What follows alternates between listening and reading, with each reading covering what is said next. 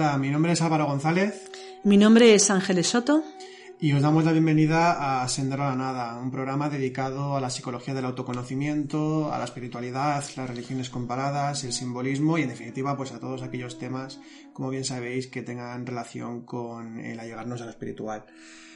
Eh, bien, pues hoy vamos a tocar un tema que eh, es un tema para profundizar un poco, ¿no? Para profundizar un poco, un poco más en algo que ya hemos tocado en podcasts anteriores y es sobre la iniciación, sobre los caminos iniciáticos, porque hemos, hemos hablado, hemos dedicado podcasts eh, sobre qué es la iniciación, sobre qué es el autoconocimiento y el camino del autoconocimiento, sobre los diferentes niveles de, profundización en ese conocimiento esencial en esa gnosis, en ese, en ese camino espiritual. E incluso también eh, dedicamos eh, tres podcasts al Camino de Santiago, que es un proceso tanto físico como espiritual en el que eh, hay una serie de símbolos y de, y de tramos y los diferentes tramos que nos están hablando de los procesos internos por los que pasa el ser humano para convertirse en un iniciado, en un, en un despierto o en un iluminado también se puede decir. Bien, pues hoy para profundizar más vamos a hablar eh, de un tema que es el de, el de, los diferentes caminos que existen eh, en las diferentes tradiciones. Eh, para poder entender qué es esto de los diferentes caminos, lo que podemos, bueno, para hacer un poco de introducción, entender que hay diferentes formas de abarcar la, espiritualidad y no nos estamos refiriendo a que sea la, eh, la, de cómo entiende una persona individualmente qué es la espiritualidad. No nos, estamos refiriendo a eso exactamente. Estamos hablando de, las inteligencias del ser humano. Ya dedicamos un podcast sobre las inteligencias del ser humano y en uno de los cursos eh, online que, tenemos publicados también lo podéis encontrar en el primer módulo sobre la psicología básica, en el autoconocimiento. Eh, las inteligencias del ser humano, eh, nosotros no nos basamos en la, en, la, en la, teoría moderna de las inteligencias múltiples, sino que cuando hablamos de las inteligencias o centros del ser humano, de la máquina humana, estamos hablando de un conocimiento anterior, de un conocimiento más antiguo, ya que siempre se ha tenido en cuenta que el ser humano está compuesto de muchas partes, a nivel energético, psíquico, etcétera, y que son las formas, de, las inteligencias son las formas en que eh, nos relacionamos y entendemos el, el, mundo y cómo interactuamos con él y demás. Mm. Entonces, eh, cuando hablamos de las inteligencias, nosotros hablábamos, o la tradición habla de cinco inteligencias principalmente. Una es la inteligencia eh, intelectual, que son los pensamientos, luego está la emoción, la inteligencia emocional, que tal como, como se entiende tradicionalmente, se ubica en el plexo cardíaco y en el plexo eh, solar y tiene que ver sobre todo con la intensidad que se siente cuando vivimos una experiencia, digamos en cierta forma el volumen que se le da. Tiene que ver con una especie de sensación física, energética, aproximadamente y eh, pues eh, es también una inteligencia evidentemente muy importante porque otra cosa que hay que entender es que no se tiene que negar ninguna inteligencia. Esto lo comentaremos luego.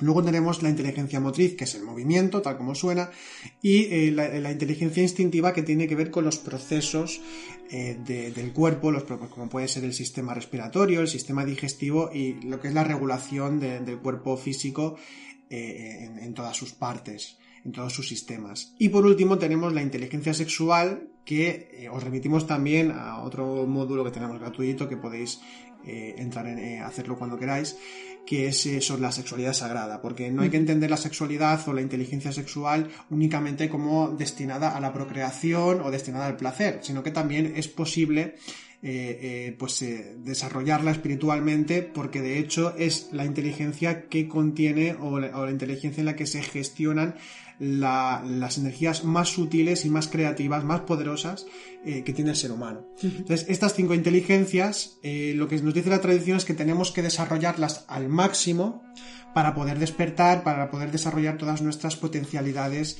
eh, como seres humanos. Y precisamente lo que nos dice la tradición es que hay que desarrollarlas y por tanto los caminos espirituales ya con el paso del tiempo, incluso dentro de las mismas tradiciones, no es que cada tradición esté dedicada a una sola inteligencia, sino que ahora, como llevamos a ir comentando, pues las diferentes tradiciones eh, tienen sus propias líneas, sus propias vías, han ido desarrollando, donde se incide más en una inteligencia o en otra, otras que son más completas, y es de lo que vamos a hablar hoy, de los diferentes caminos que existen eh, para eh, allegarnos a lo espiritual, Ángeles. Pues sí, tradicionalmente se habla de los cuatro caminos. Eh, y bueno, de alguna manera eh, son un poco conocidos debido pues a, todo el desarrollo de un sistema de conocimiento que dio a conocer en el siglo pasado eh, Gurdjieff. que llamaba el cuarto camino, haciendo referencia a ese cuarto camino. Pero bueno, de alguna manera eh, sabemos que, bueno, que ese conocimiento no es de él, ¿no? Tú, sabes más de, esto, ¿no? Bueno, eh, sí, Gurdjieff, eh, él fue un, personaje que se hizo famoso en, Occidente en, el siglo principios hasta casi mitad del siglo XX y él hablaba del cuarto camino, eh, pues bueno, como iremos comentando, de hecho aquí haremos una descripción lo más completa posible, eh, pero él hablaba como si el cuarto camino fuese un sistema de conocimiento prácticamente creado por él, aunque sí que alude como a ciertas tradiciones, pero siempre con un halo de misterio sin decir exactamente la fuente. Dedicamos también un podcast a, este mm, tema. Eh, pero la cuestión es que decir ya de entrada que cuando hablamos de los diferentes caminos y del cuarto camino no es algo acuñado por él, sino que él fue la figura conocida eh, más conocida y, a veces parece que lo conocido eh, o, los que son personajes o sistemas conocidos son los creadores de, eso y no es así. Es decir, él hmm. únicamente bebió de fuentes tradicionales, no mencionó la fuente y parece como si el cuarto camino lo hubiese creado él con un sistema concreto, unas prácticas, incluso una dialéctica y una didáctica concretas y no es suyo, sino que es la tradición eh, de, que nos habla de esto. Y es de lo que vamos a hablar justamente. Sí, vamos a hablar precisamente de que, bueno, de por qué realmente, eh, bueno, en, diferentes, las diferentes tradiciones existen muchísimas escuelas, ¿no? Diferentes, ya sea, por ejemplo, en el cristianismo, como en el hinduismo, como en el budismo, como muchísimas otras tradiciones. Entonces, la pregunta que se nos plantea es, si realmente cuando tenemos una búsqueda espiritual, lo que queremos es, de lo que se nos habla, es de la experiencia de lo real, ¿no? Llegar a experimentar esa realidad trascendente, esa realidad divina, ¿no? Consciente, espiritual. ¿Por qué hay tantas escuelas diferentes y por qué se, desarrollan ¿no? tantas formas de acercarse? Una de las razones, que es la más, la más eh, conocida, la más lógica, es que hay diferentes formas, diferentes tradiciones o formas de acercarse a lo espiritual debido a que surgen en diferentes momentos determinados de la historia, en diferentes momentos de la historia y en diferentes lugares. Por lo tanto, de alguna manera esa tradición se adapta a la cultura existente previamente y a las necesidades de la gente en ese, en ese momento y en ese lugar. Pero esa es una respuesta solamente. Hay otra respuesta que dentro de lo que es la tradición se tiene en cuenta porque es importante y tiene que ver precisamente con el desarrollo de las diferentes inteligencias. De alguna manera, las diferentes tradiciones han ido desarrollando sus formas de expresión y de, recreación de un trabajo, eh, de unas prácticas, de un sistema, adaptándose a ciertas inteligencias. De hecho, por eso se habla de esos cuatro caminos, fundamentalmente de los tres primeros, que hablaremos, que también tienen más relación con las inteligencias. Yo, luego hablaremos del cuarto, del quinto, del sexto y del séptimo, porque tradicionalmente se habla de siete caminos. Bien, los tres primeros son de alguna manera los más conocidos porque son los iniciales. ¿Cuáles son esos tres caminos? El camino del monje sería uno, el camino del sabio o yogi sería el siguiente y el camino del servidor sería el siguiente. ¿De qué se nos habla en estos caminos, en estos tres caminos? Se nos está hablando de el trabajo de una de las inteligencias, Estamos hablando de que, de que las diferentes tradiciones se han adaptado a las personas, a las necesidades de las personas. Cada uno de nosotros tenemos todas esas inteligencias, todas, todos tenemos forma de pensar, sentir, actuar. Pero eh, no todos somos iguales en el desarrollo de esas inteligencias. Hay personas que desarrollan más, lo intelectual, mientras que hay personas que desarrollan más lo emocional o lo activo, ¿no? los, los hechos, los actos.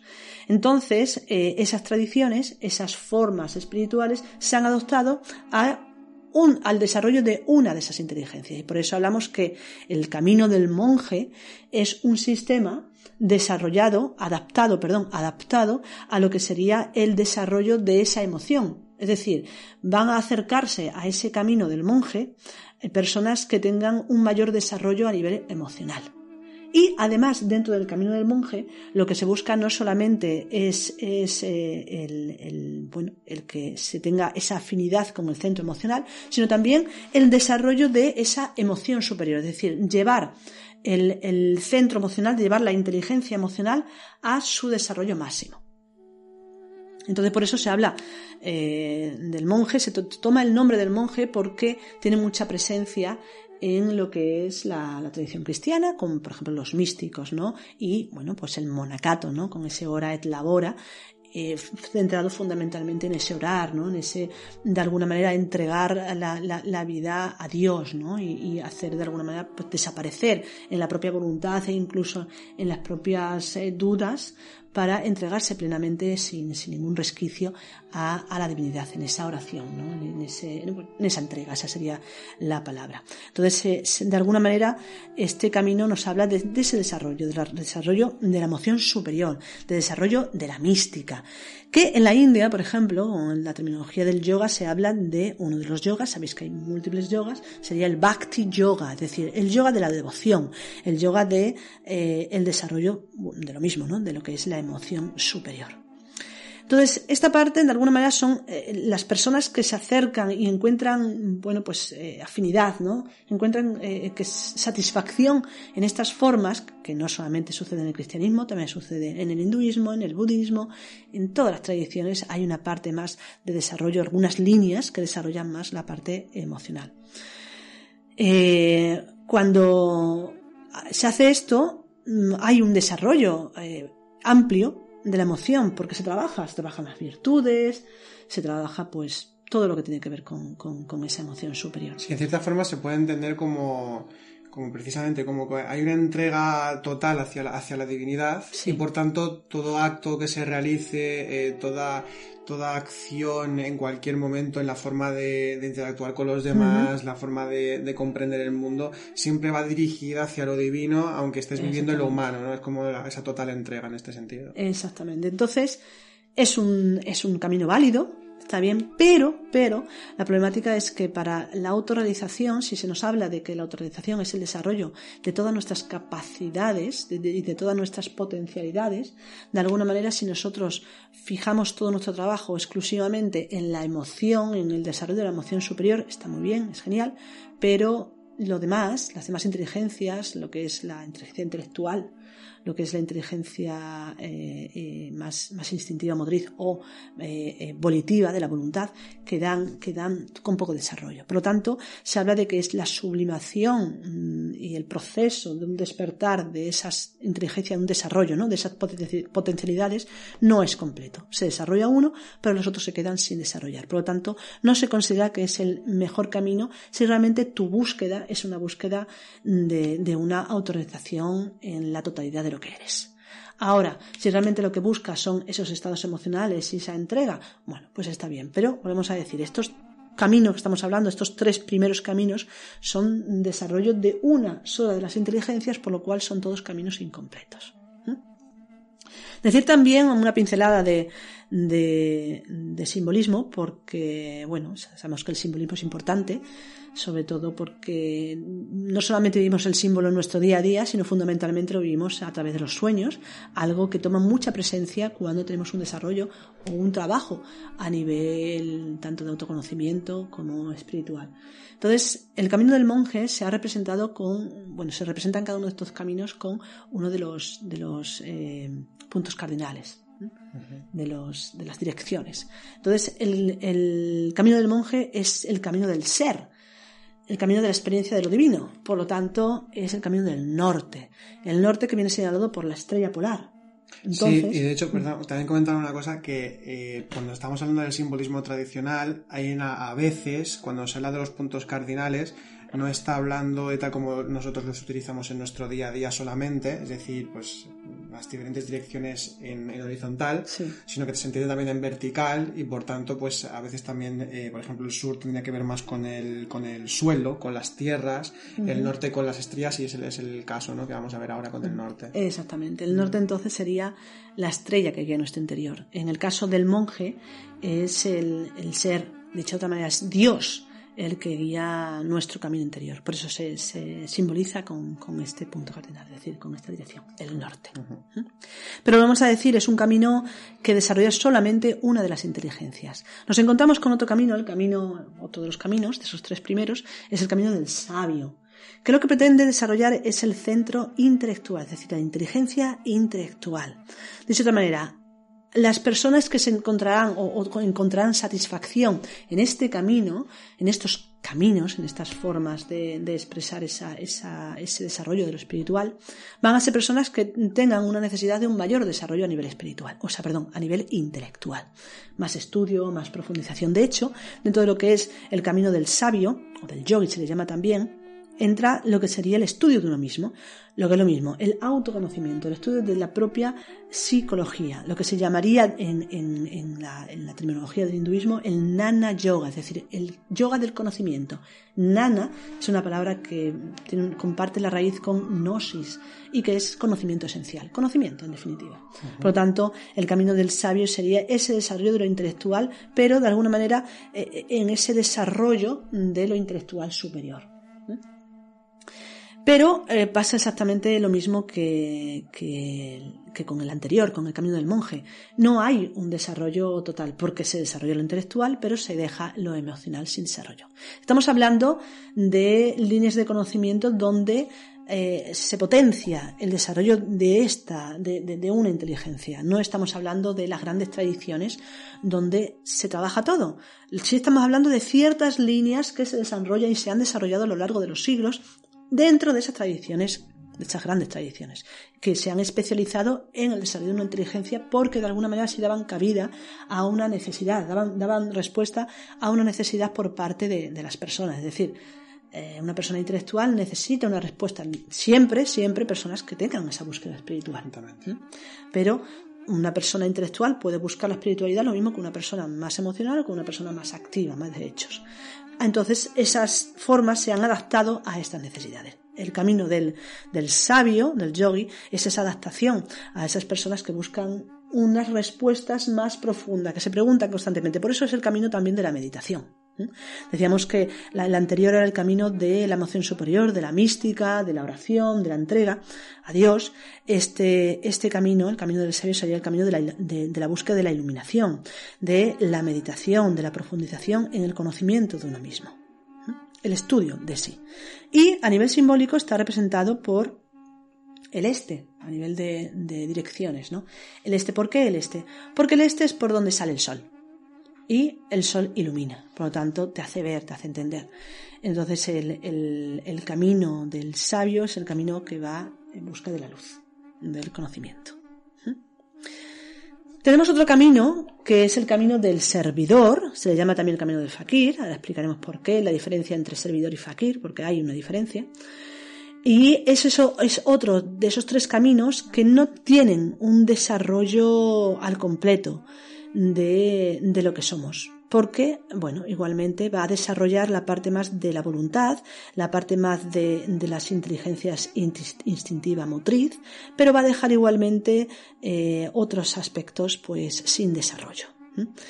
Estamos hablando entonces de que el camino del servidor es aquel que eh, de alguna manera mm, tiene en, en su desarrollo como persona más tendencia hacia los actos, más tendencia hacia el movimiento, hacia lo que es, bueno, pues eh, los actos, los hechos en la vida. Por lo tanto, le va a traer mucho más eh, ciertas, ciertos sistemas, como puede ser en, en, el yoga, por ejemplo, se habla del hatha yoga, puede ser también el desarrollo de las diferentes disciplinas físicas como el tai chi, el qigong, las artes marciales incluso, las danzas sagradas, todo esto. Entonces, hay personas que se van a acercar más a ese desarrollo espiritual a través de esto. Y no solamente esto, dentro de, porque esto sería dentro de lo que sería el fakir, dicho de otra manera. El camino del fakir sería aquel que trabaja fundamentalmente el cuerpo y lo instintivo, lo motriz y lo instintivo.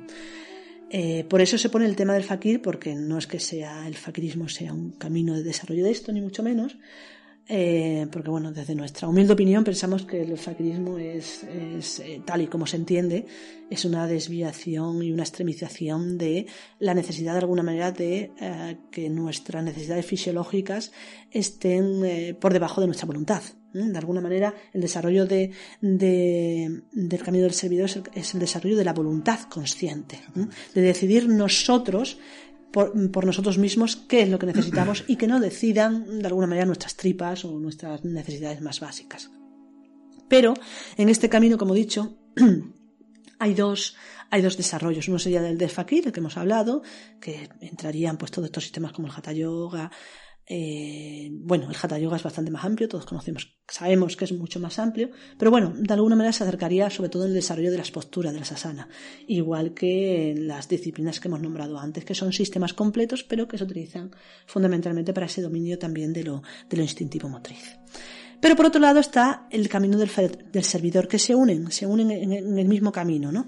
¿Cuál es el camino del servidor? Aquel que trabaja por el otro. Es el camino de la acción en la ayuda del otro. Por eso decimos que estas, estas formas de entender el camino se han desarrollado en las diferentes tradiciones. En el cristianismo podemos encontrar muy fácilmente tanto el camino del monje como el camino del servidor aquel que hace todo lo posible por ayudar al otro. Lo mismo sucede en el budismo. En el budismo podemos encontrar fácilmente el camino del sabio, aquel que intenta conocerse a sí mismo con la meditación, pero también el camino del servidor, porque hacen también mucha labor de ayuda al otro. Lo mismo en el hinduismo. Bueno, en el hinduismo hay tantas variables, tantas escuelas que entra absolutamente todo. Pero como de alguna manera solemos a, veces pues eh, adherirnos a una línea determinada es precisamente por eso, porque eh, va a desarrollar o va a, mm, reforzar ¿no? esa, esa inteligencia que ya nosotros pues tenemos pues más desarrollo, por lo tanto vamos a encontrar más feeling en esas formas. Decíamos entonces el, el camino del servidor es también, se le llama en la terminología del hinduismo, se le llama el karma yoga, es decir, el yoga de las acciones, ¿no? de las acciones conscientes. Servir al otro, el ayudar al otro, en ponerse en el lugar del otro.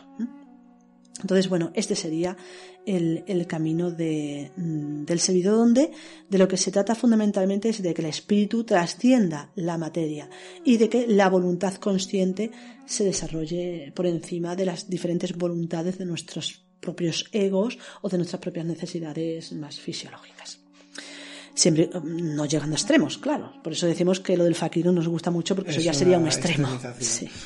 Entonces, bueno, pues entonces podemos entender que en estos tres caminos eh, la, la, cosa sería que, por ejemplo, si alguien desarrolla mucho esa parte más mística de la emoción superior, eh, bueno, lo, está desarrollando, pero le puede faltar, pues quizá una voluntad o una continuidad incluso y, una, una, forma mucho más, eh, más em, constante de, de, relacionarse con lo divino y al mismo tiempo también quizá cierta falta de discernimiento, de conocimiento más profundo sobre esas realidades espirituales. Si nos pasamos al camino del sabio del yogi, pues eh, otra, otra quedan eh, patas eh, cojas.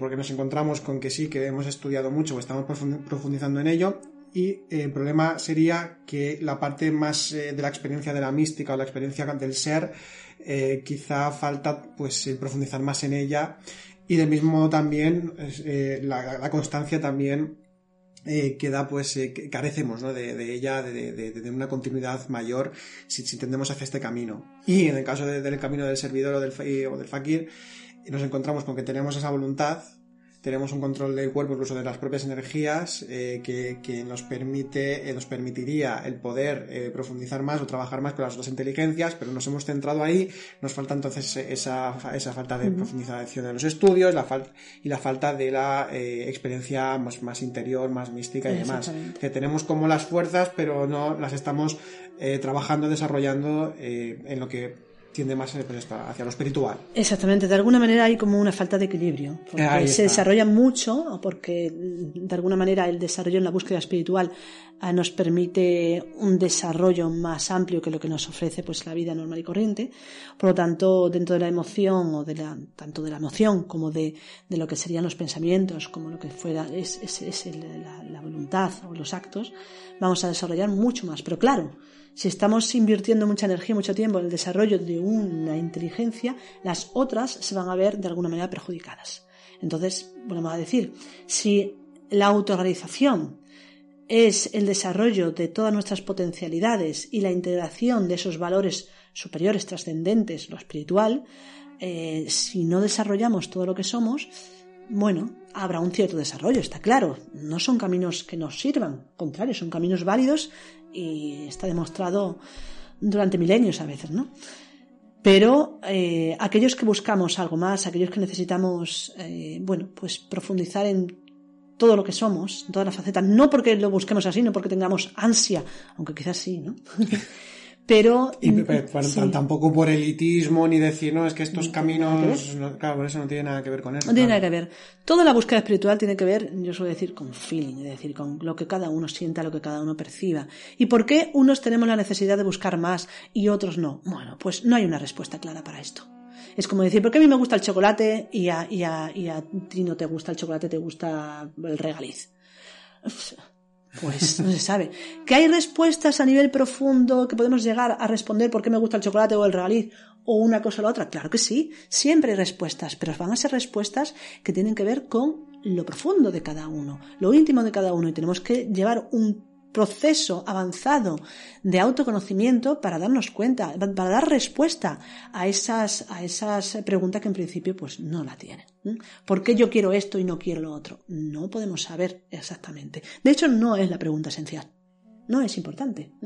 Lo que es importante realmente, yo tengo una búsqueda, voy a por ello, intento encontrar las respuestas, las respuestas que me llenen, que me resuelvan. Y una respuesta que realmente llena y que resuelva no es una respuesta que te da la respuesta definitiva, porque esto no existe.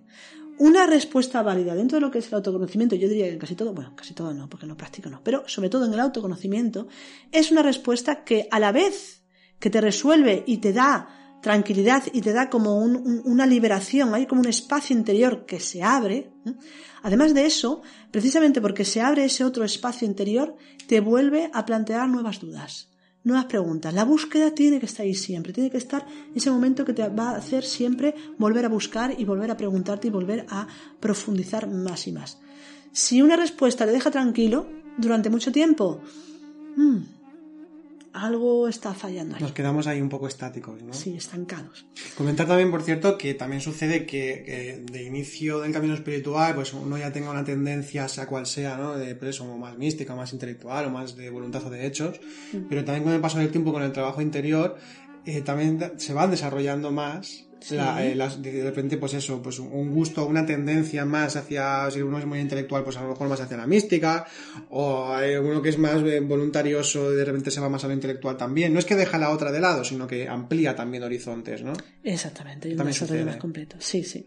Por cierto, se nos ha olvidado comentar el, el, el, la dirección que se relaciona con el camino del servidor, que sí. es el sur. el sur. El sur que a nivel simbólico se relaciona con los esfuerzos, los trabajos. Eh, entonces, bueno, pues mm, es representación de este camino del servidor que es el, el, que, el que implica el desarrollo de, ese, de, esa voluntad o de ese cuerpo, ¿no? de ese instinto, de, ese, de, esa motri, motricidad para, sobre todo, pues la ayuda a las demás. ¿Impulso creativo también se podría considerar en cierto, en cierto modo también? El, el, impulso, la, movimiento o no? El impulso creativo está en todo. En todo.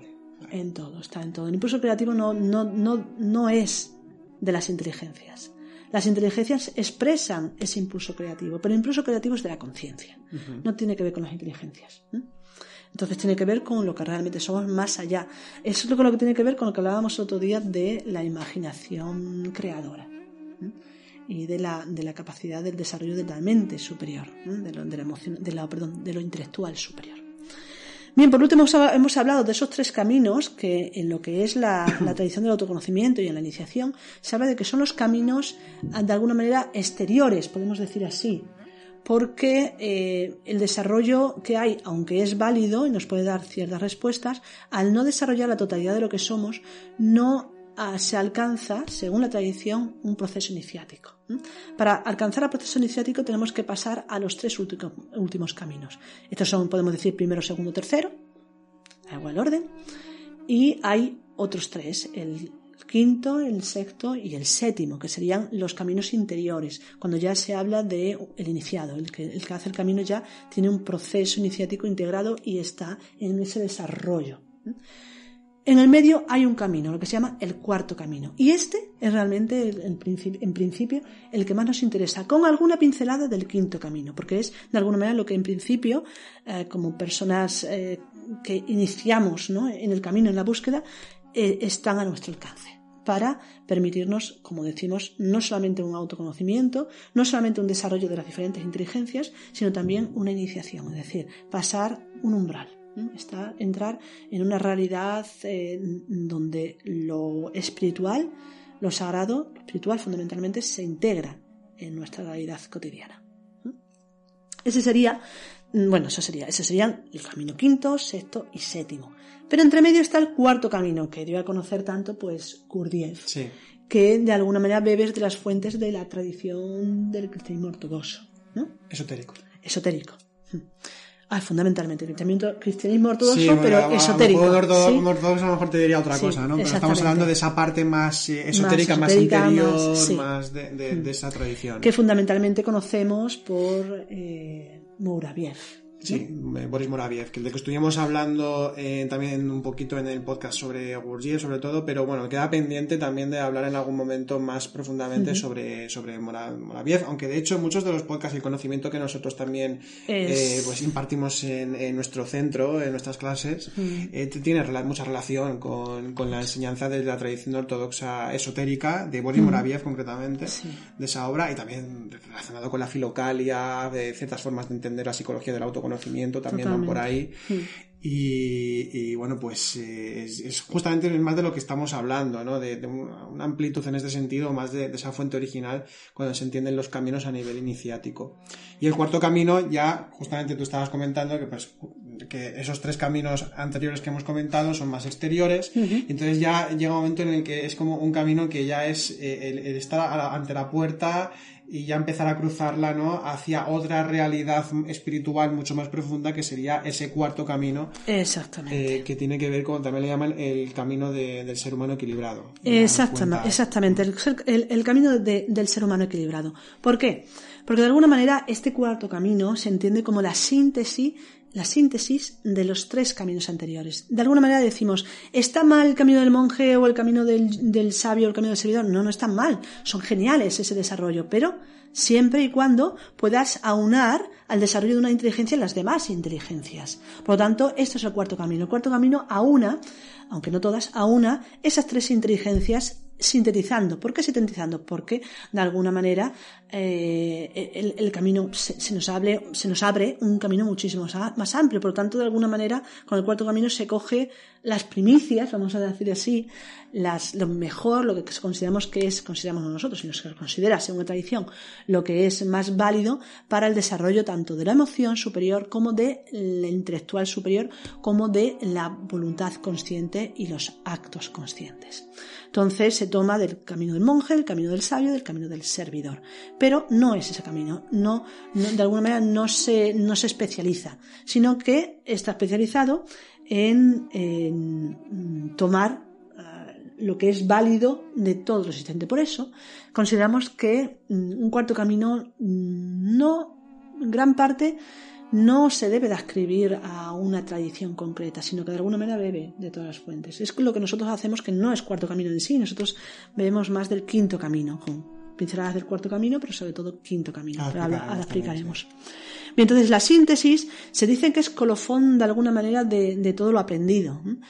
Eh, se dice que cuando uno mm, la- lo- las diferentes tradiciones ya no le llaman, es decir, cuando el camino desde el monje te, te deja como que, que- que sabes que no cubre tus necesidades, o eh, el camino de- del, desarrollo de lo intelectual, con la meditación, con la iluminación únicamente tampoco cubre todas tus necesidades, o igual, cuando sabes que ayudar al otro, o el desarrollo de una técnica, como puede ser hatha yoga, o bueno, una técnica que desarrolle lo instintivo motriz, también te deja, te gusta, consideras que es válido todo eso, pero que necesitas más, entonces, de alguna manera, una manera se dice que estás preparado, ¿no? Para ir un paso más allá y unir eh, lo que sería la inteligencia que falta. Dijimos que, eh, porque hay dos cosas que definen y diferencian lo que es un cuarto camino realmente de lo que serían los tres caminos. Y es que eh, el cuarto camino trabaja con una de las inteligencias que falta, porque hemos dicho que el, camino del monje trabaja con lo emocional, la inteligencia emocional, el camino del sabio trabaja con la inteligencia intelectual y el camino del servidor trabaja con la inteligencia instintiva motriz. Falta de inteligencia, la inteligencia sexual. Entonces, en el cuarto camino, tal y como nosotros lo entendemos, porque sabemos que está la escuela del cuarto camino, que no es de lo que estamos hablando, Eh, es- si, si me permite hacer el matiz, de hecho, Sí. si estudiamos la enseñanza del cuarto camino, sobre todo cómo la desarrolla Uspensky, que fue el discípulo principal de que luego, Mm. luego se lo montó por su cuenta, vamos a decirlo así, luego se fue por su cuenta Uspensky, aunque mantuvo relación con Gurdjieff siempre, y fue muy amigo de Moraviev también. Eh, la cuestión es que, eh, eh, tal como se desarrolla el cuarto camino, como se explica, estaríamos hablando de un camino que tiene que ver más con el camino camino de la, del desarrollo de la voluntad, un camino más instintivo, más motriz, porque se busca mucho el desarrollo de la voluntad.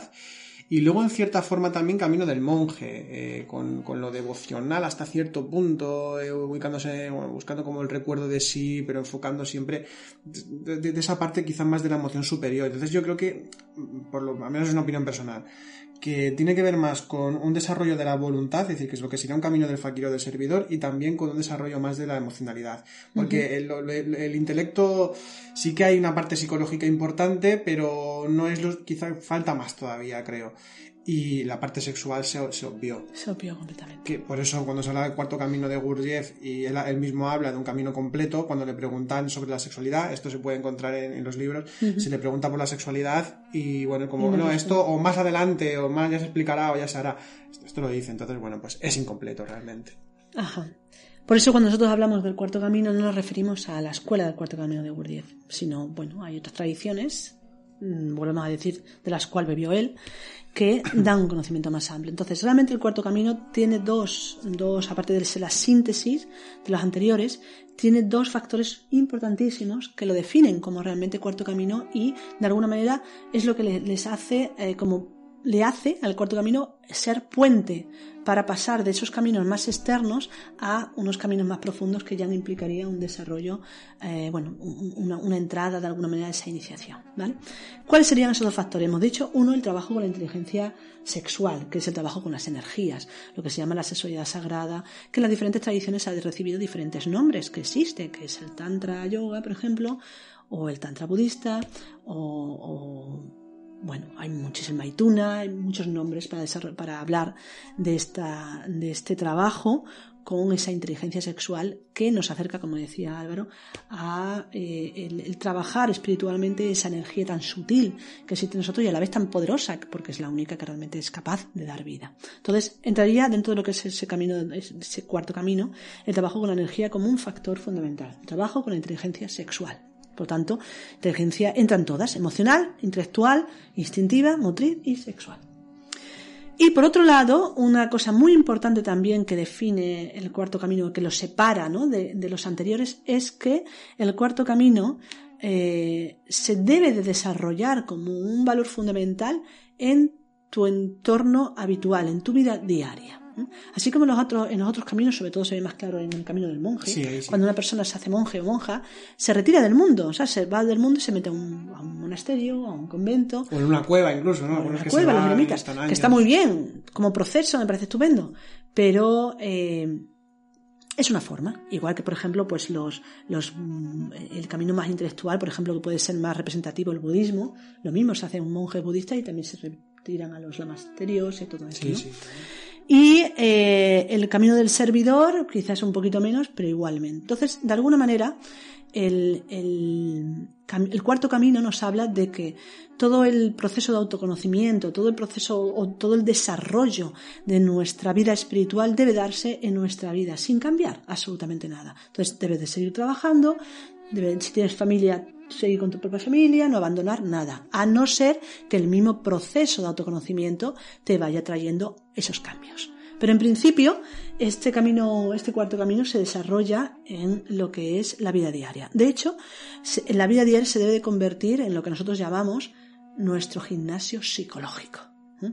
Es decir, donde el día a día vamos a enfrentarnos con, en, la, en, las interrelaciones con los demás, vamos a enfrentarnos a nuestros propios estados psicológicos y así vamos a desarrollar con la autoobservación, la atención consciente y eh, la comprensión a través de la meditación, vamos a desarrollar ese camino de autoconocimiento que es propio del camino del sabio.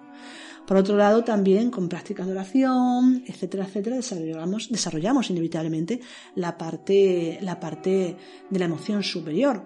Sobre todo porque realmente un camino de autoconocimiento cuando uno profundiza y sabe que todo, que, todo lo que somos forma parte de esa realidad sagrada, es inevitable tener la experiencia de lo espiritual, ¿no? la experiencia de lo sagrado en uno mismo. Entonces se desarrolla también el camino del monje. Y por otro lado, el cuerpo no está separado de ninguna, ningún proceso espiritual. ¿Cómo se desarrolla más lo instintivo motriz? Eh, pues incluso en el desarrollo de, lo sexual. Cuando trabajamos, se trabaja con la sexualidad sagrada, estás trabajando también inevitable, no solamente la voluntad, sino también lo instintivo y lo motriz. además de, bueno, pues poder adoptar cualquier disciplina física si a uno le gusta, como por ejemplo el yoga o el tai chi o algo O un arte marcial. O un arte marcial. Lo que... Lo que cada uno le parezca.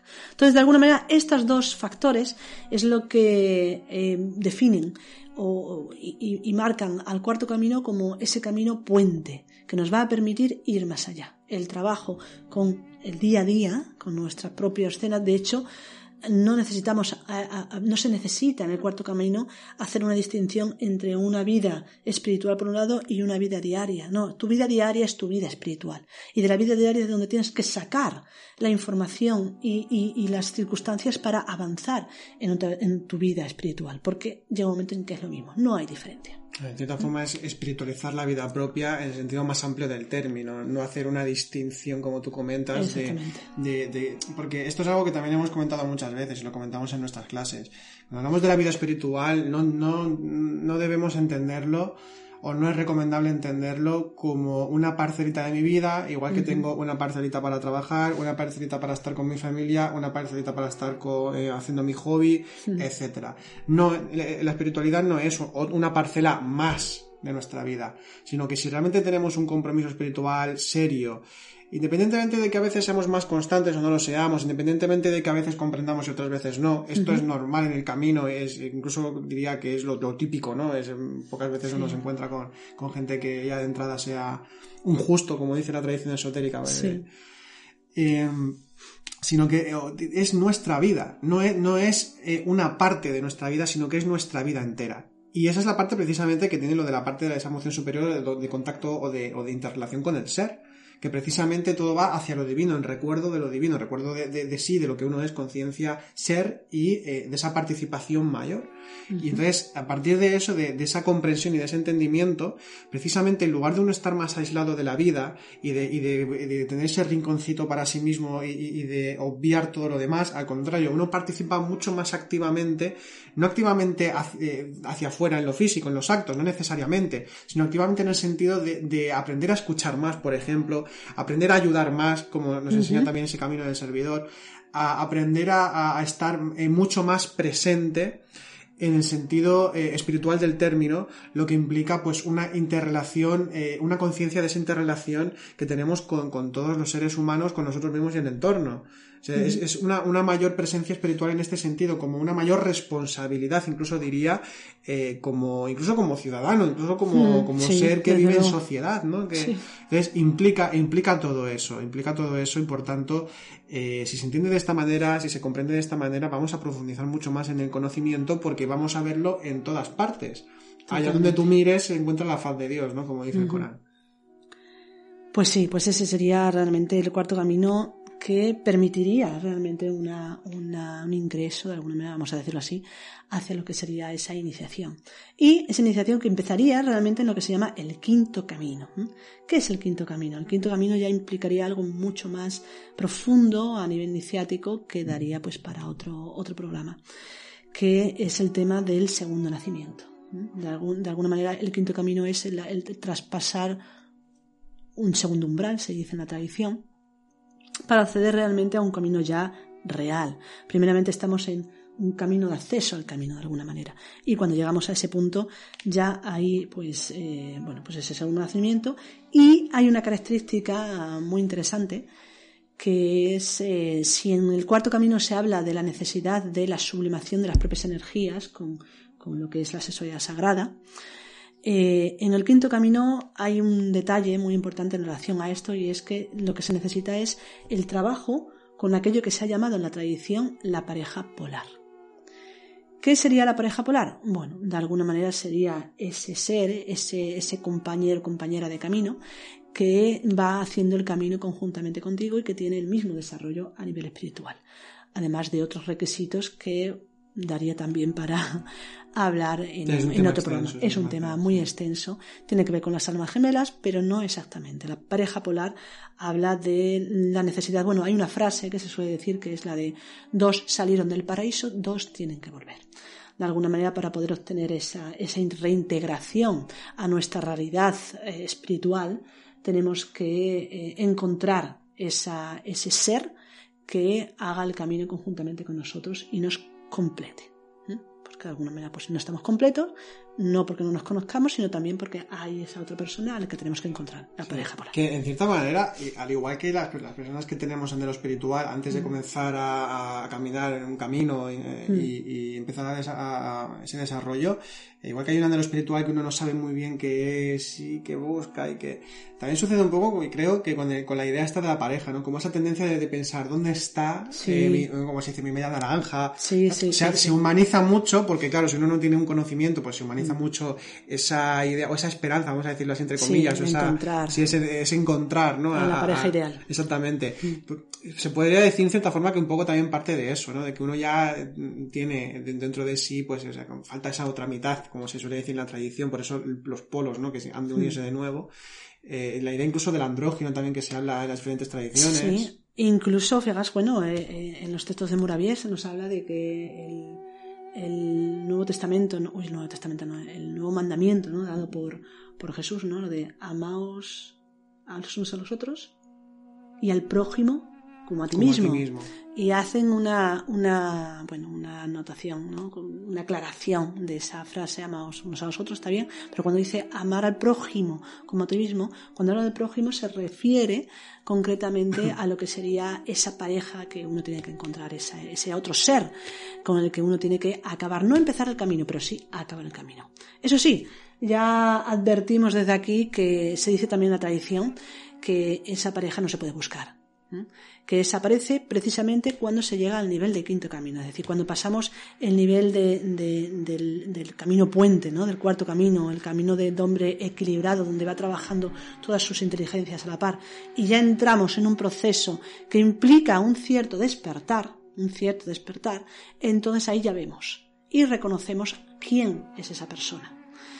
Por eso digo, no nos volvamos locos ahora buscando la pareja para por todos lados, porque a veces nos pasa cuando oímos hablar de esto, porque no va a aparecer. Mientras nosotros no lleguemos a este grado, no va a aparecer. Ahora la pregunta es, ¿y cuándo llego yo a este grado? Cuando llegamos a este quinto camino y nos convertimos en seres humanos quinto, vamos a decir número cinco, vamos a decir así, lo sabemos. Si tienes dudas, es que no estás. No lo eres. Así que es fácil. Sí. Y, comentar también, de paso, que si tenemos una pareja con la que compartimos el camino espiritual, independientemente de que no sepamos realmente si es nuestra pareja polar o no, hay que relacionarse como si fuese esa pareja polar. En, el sentido de que es la persona con la que estás compartiendo no solo tu vida mundana eh, normal, sino que estás compartiendo ese camino espiritual y por tanto, sepas en este momento o no realmente si es la pareja polar, hay que tratarla, pues eh, tener en cuenta, no, como si fuese algo pasajero que luego ya encontraré a mi pareja polar, porque también podemos confundirnos con eso. sino simplemente es ahora eh, la pareja con la que estamos hay que darlo todo, es la pura entrega. Claro, es, es, los compañeros de camino que, bueno, trabajan a la par. ¿Hasta cuándo? ¿Hasta dónde? No se sabe. Pero trabajando siempre desde el máximo compromiso y desde la máxima honestidad para con el camino, para con uno mismo y también para con la, pareja. Bueno, y por último quedaría en el sexto y séptimo camino, del que no vamos a decir nada, por, por dos razones. Una, porque daría también para, para quizás otro programa, y otras porque aunque daría para otro programa, realmente se sabe muy poco de estos dos caminos porque estamos hablando de procesos ya muy elevados en, en el auto, en la autorrealización y que de, las, de los cuales se, se han escrito menos.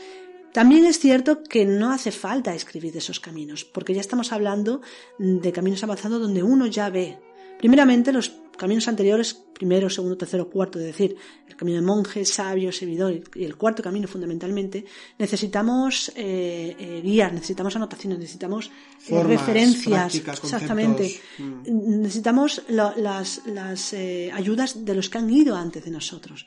Pero llegado ya al quinto camino es cuando nosotros empezamos a ver y a caminar por nosotros mismos. Por lo tanto, el camino ahí se abre de una forma que podemos decir ya muy íntima, muy personal, muy individual y no hay sistemas para hablar de ello en general. Así que nada, este ha sido el tema, hablando de los diferentes caminos que hablan de las diferentes inteligencias y de alguna manera también de las diferentes tendencias que tenemos a desarrollar pues ese mundo espiritual. Todos válidos, algunos más válidos para una mayor profundización que otros.